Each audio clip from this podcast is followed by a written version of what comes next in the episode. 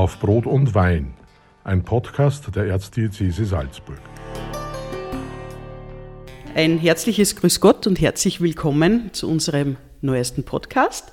Ich bin Michaela Hessenberger, Journalistin in der Erzdiözese Salzburg und sitze hier in der Erzabtei St. Peter. Hier hat Peter Peinstingel sein Büro, ein Mann, der in den vergangenen Wochen für viel Aufsehen gesorgt hat.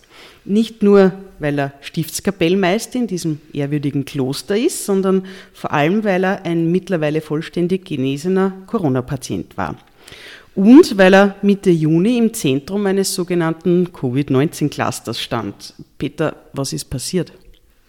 Ja, zuerst einmal schönen guten Nachmittag. Danke, dass du hier bist. Ja, es war so, dass ich eines Morgens aufgewacht bin und plötzlich Corona-typische Symptome hatte. Wo das Ganze hergekommen ist, ob das aus dem Cluster kommt oder ob ich sonst irgendwo mir eingefangen habe, das weiß ich nicht. Das ist bis heute eigentlich nicht aufgeklärt. Es war dann so, dass ich in Absprache mit meiner Hausärztin einen Corona-Test gemacht habe. Dieser war leider positiv.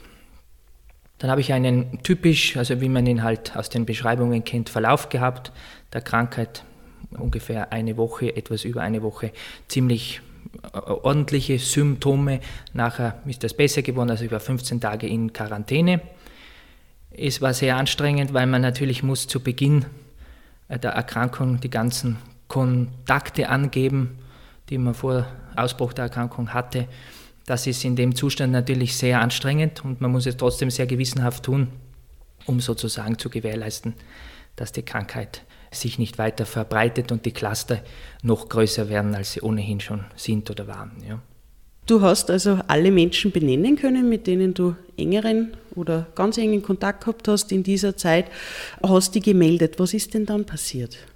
Ja, nach der Erkrankung eigentlich war ich sehr froh, dass ich wieder hinausgehen konnte und wieder meinen Arbeitsrhythmus und meinen Tagesrhythmus machen konnte ich hatte das Glück, dass die Krankheit relativ schnell abgeklungen ist, so dass ich relativ leicht in ein normales privates und berufliches Leben wieder einsteigen konnte.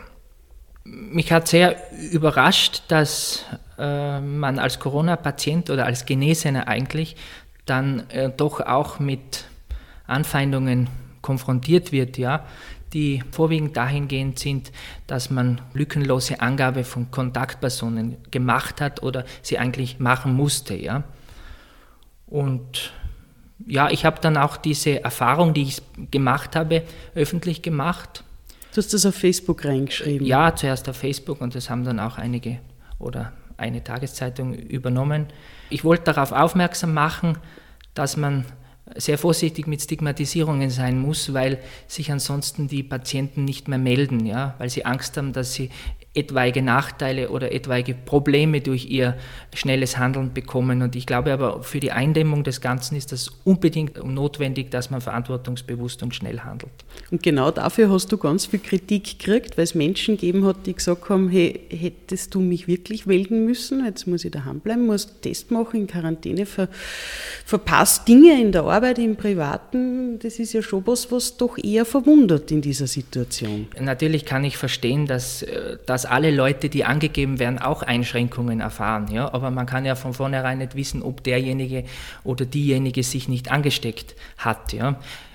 Es ist eine schwierige Sache, aber ich glaube, dass alle so gesellschaftlich verantwortungsvoll umgehen sollten, das zu verstehen, dass das notwendig ist. Ja.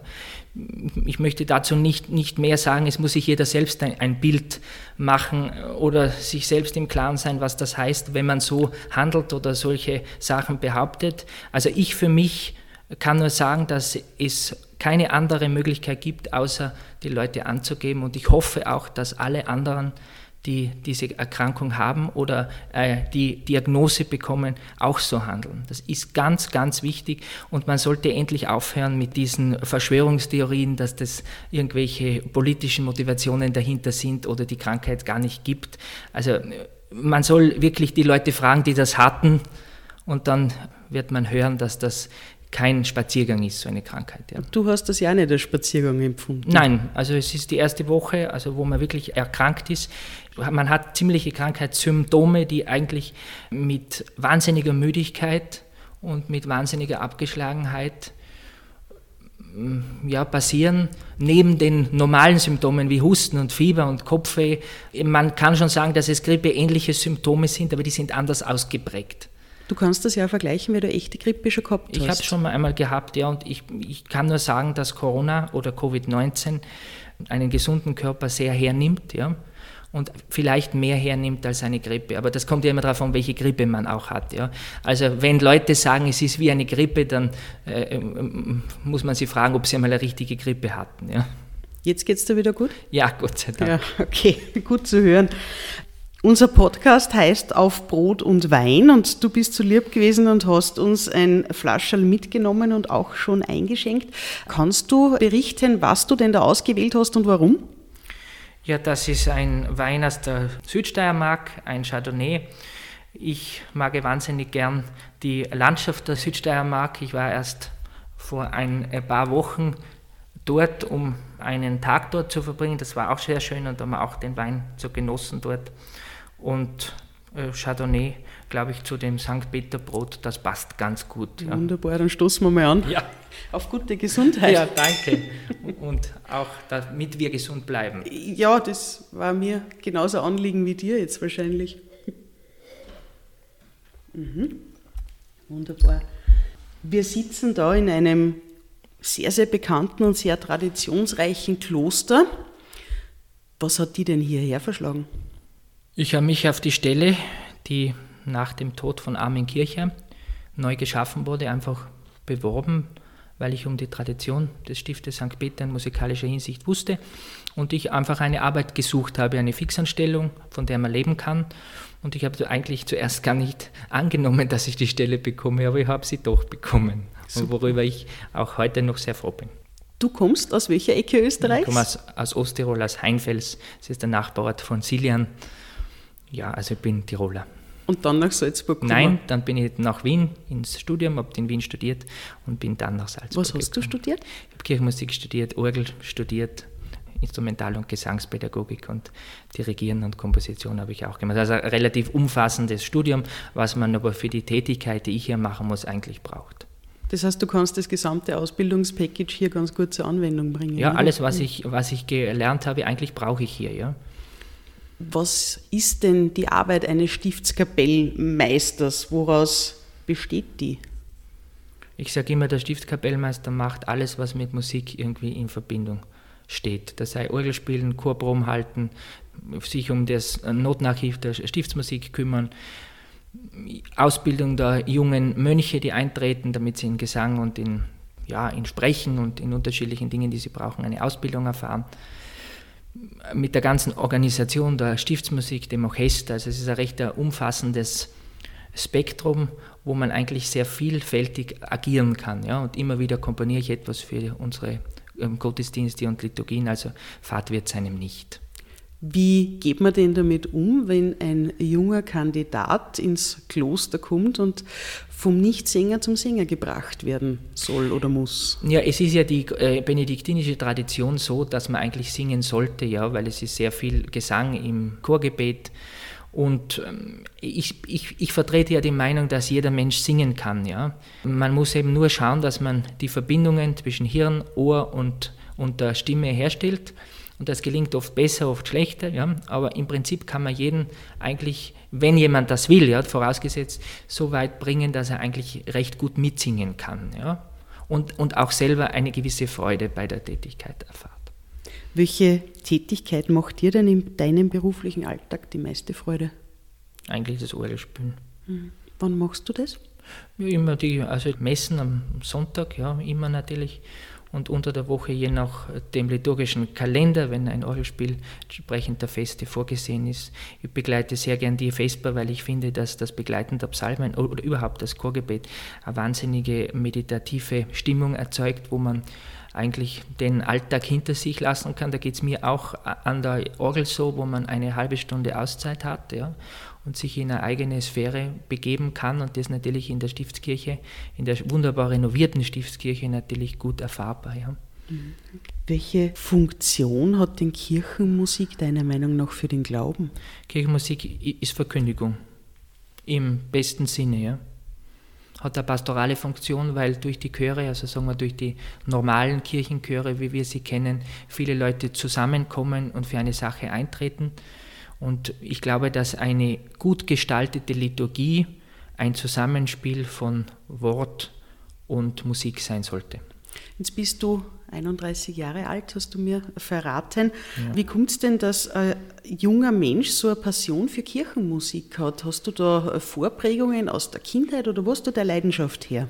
Ja, das kann man vielleicht so sagen, dass ich schon im wirklich im frühen Alter schon mit, mit, mit acht, neun Jahren familienbedingt weil, weil meine Mutter auch im Chor gesungen hat, also immer in diesem Umfeld mit war und dabei war. Und eigentlich, äh, ich habe dann Klavierspielen begonnen und dann war irgendwann das Orgelspielen die logische Konsequenz für mich. Und so bin ich da hineingerutscht in das Ganze und bin eigentlich hängen geblieben. Ich habe im Laufe des Studiums auch immer wieder überlegt, vielleicht auch noch was anderes zu machen, etwas Weltlicheres in der Musik zu machen, aber es hat mich immer in der Kirche eigentlich gehalten. Wen weltlich, in welche Richtung wärst Oper du gegangen? Oder in verschiedene, man kann ja mit, also wenn man die Ausbildung, also die ich gemacht habe, hat man ja immer mehrere Möglichkeiten, irgendwas zu tun. Ob das dann besser oder schlecht ist, weiß man ja nicht, aber mich hat es eigentlich immer in der Kirche gehalten, ja, oder in dem Umfeld der Kirche, ja, weil es für mich persönlich auch wichtig ist. Es wäre alles für Salzburg furchtbar brauchbar gewesen. ja, das müssen andere beurteilen. Kann Kirchenmusik denn helfen, Gott zu spüren? Ja, weil man, also ich kann ein Beispiel geben, weil man in den großartigen Messvertonungen, sei es von Josef Haydn oder von Mozart, immer eine Deutung des Textes erfahrt oder erfahren kann und somit diese dieser Inhalt des, des Textes irgendwie emotional erfahrbar wird.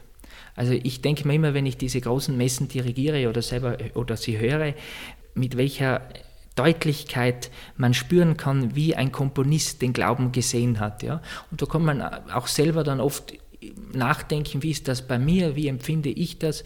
Und oft auch äh, kann ein, ein Komponist oder ein gewisses Stück gewisse Wege zu einer Erfahrbarkeit des Glaubens zeigen. Ja? Also ich, für mich ist das wichtig. Welches Stück löst bei dir das meiste emotional aus? Ach, das kann man so nicht sagen, aber vielleicht von Johann Sebastian Bach die Hamolmesse eigentlich. Okay. Nach wie vor. Was muss Kirchenmusik denn können und leisten, wenn es um moderne Töne geht? Es ist eine schwierige Frage, weil neue Musik überhaupt ja, in der heutigen Zeit kontrovers diskutiert wird. Ja. Also ich sage immer so, man soll und muss neue Musik für die Liturgie schaffen, weil die Liturgie muss ja auch in der jeweiligen Zeit bleiben. Ja. Sie kann nicht, wie wie Gustav Mahler gesagt hat, eine Anbetung der Asche sein. Ja. Das ist zu wenig. Aber man muss natürlich auch sehen, wie weit man in das Moderne gehen kann. Ich sage das immer recht, ja, mit ein bisschen ein Schmunzeln, es muss einen gewissen Kirchenstil haben. Ja. Es muss noch modern klingen, aber doch die Leute, alle Gruppen, sei es ältere Leute oder Leute, die von, von der Kunstmusik fern sind, doch irgendwie ansprechen, wo sie sagen, ah ja, das ist was Neues, aber das gefällt uns doch. Ja. Also man muss gut abwägen, wie man oder wie weit man ins Moderne geht. Ja, modern meint für das Laienohr nicht so wohltuende Klänge. Ja, also da muss man das gut abwägen, aber es braucht neue Musik in der Kirche. Ich bin ganz davon überzeugt. Man muss vielleicht überlegen, ob man nicht, ob man, ob man unbedingt Messen schreiben muss, aber es gibt auch andere Stellen in der Liturgie, wo man, wo man sehr gut neue Sachen einbauen kann. Also ich denke, neue Musik ist auch in der Kirche wichtig. Gibt es No-Gos, wenn es um neue Musik in der Kirche geht? Alles, was nicht mit dem Text oder nicht mit dem Inhalt der Liturgie zu tun hat. Das ist ein No-Go. Was hörst du denn, wenn du Freizeit hast, wenn du nicht an der Orgel sitzt oder komponierst oder dirigierst, im Auto oder im Zug oder beim Laufen gehen? Da muss ich immer sagen, oder sage ich meistens, ich höre nichts, weil ich wahnsinnig froh bin, wenn ich Stille ja, genießen kann noch weil ich doch sehr viel mit Musik konfrontiert bin, da ist Stille oft sehr heilsam. Aber ich, ich habe recht eine große Plattensammlung, wo ich bestimmte, bestimmte Dirigenten, in dem klassischen Bereich jetzt Dirigenten und so, in sämtlichen Ausgaben habe und da horche ich oft alte Sachen an und vergleiche sie und sonst schalte ich den Radio auf und höre, was gerade kommt. Mit Begeisterung oder als Berieselung nebenbei? Mit, mit äh, Gleichmut meistens. Gleichmut ist ein schönes. Jetzt hast du den Vorteil hier als Angestellter künstlerisch tätig sein zu können. Es gibt aber in der Kunstszene natürlich im Zuge der Corona-Pandemie ganz grobe Probleme. Wie nimmst denn du das bei Kolleginnen und Kollegen wahr? Wie, wie geht es denen? Worunter leiden die am meisten? Dadurch, dass in der, in, in der Stiftsmusik natürlich auch viele freiberufliche Künstlerinnen und Künstler oder Sängerinnen und Sänger tätig sind, erfahre ich das natürlich direkt und die Situation ist teilweise katastrophal weil viele, vor allem ausländische, die hier studieren oder hier arbeiten, oft gar nicht in der Lage sind, irgendwelche Anträge zu stellen. Ja, und also die Situation ist oft schwierig. Auf der anderen Seite es ist natürlich ein gewisses Risiko des Freiberufes, der jetzt halt schlagend wird. Ja. Trotzdem muss man irgendwie schauen, dass wir denen auch irgendwie helfen. Und wir haben im Stift St. Peter sofort versucht, sofern es die die Regeln der Bundesregierung oder der Bischofskonferenz zugelassen haben, wieder Messen zu machen, damit wir wenigstens ein paar Leute wieder beschäftigen können und ihnen mit, den, mit dem Geld, was sie hier bekommen für ihre Leistung, ein wenig über diese Zeit helfen kann. Das ist natürlich nur ein Tropfen auf dem heißen Stein, aber es ist immerhin etwas und mir ist es wichtig, dass man auch denen hilft. Mit welchen Gedanken gehst du jetzt durch den Sommer und, und in Richtung Herbst? Gibt es irgendwelche Erkenntnisse, die du dir mitgenommen hast aus den vergangenen Monaten? Ja, was man sicher sagen kann, dass man in der jetzigen Zeit nicht planen kann. Ja. Es ist einfach schwierig. Natürlich hat man immer einen Plan, und, aber man muss immer kurzfristig überlegen, ist der machbar oder ist der nicht machbar. Also ich glaube, dass uns das noch länger in der Form, wie es jetzt ist, so begleiten wird. Wie gesagt, um auf den Anfang des Gespräches zurückzukommen, Abstand und melden, das ist das Wichtige. Wenn die Leute diszipliniert miteinander umgehen, dann bin ich mir sicher, dass wir diese Normalität unter Anführungszeichen, wie sie jetzt ist, auch irgendwie weiterführen können. Und vielleicht wird dann irgendwann nächstes Jahr oder vielleicht schon im Herbst noch mehr Normalität, wissen tut es ja niemand. Ne? Hm. Also man kann nur hoffen, dass das in, die, in eine positive Richtung weitergeht. Bis dahin bleiben wir zuversichtlich. Ja. Peter, danke für das Gespräch. Danke für den Besuch und für das nette Gespräch. Sehr gern. Ich wünsche dir einen schönen Nachmittag. Ebenso.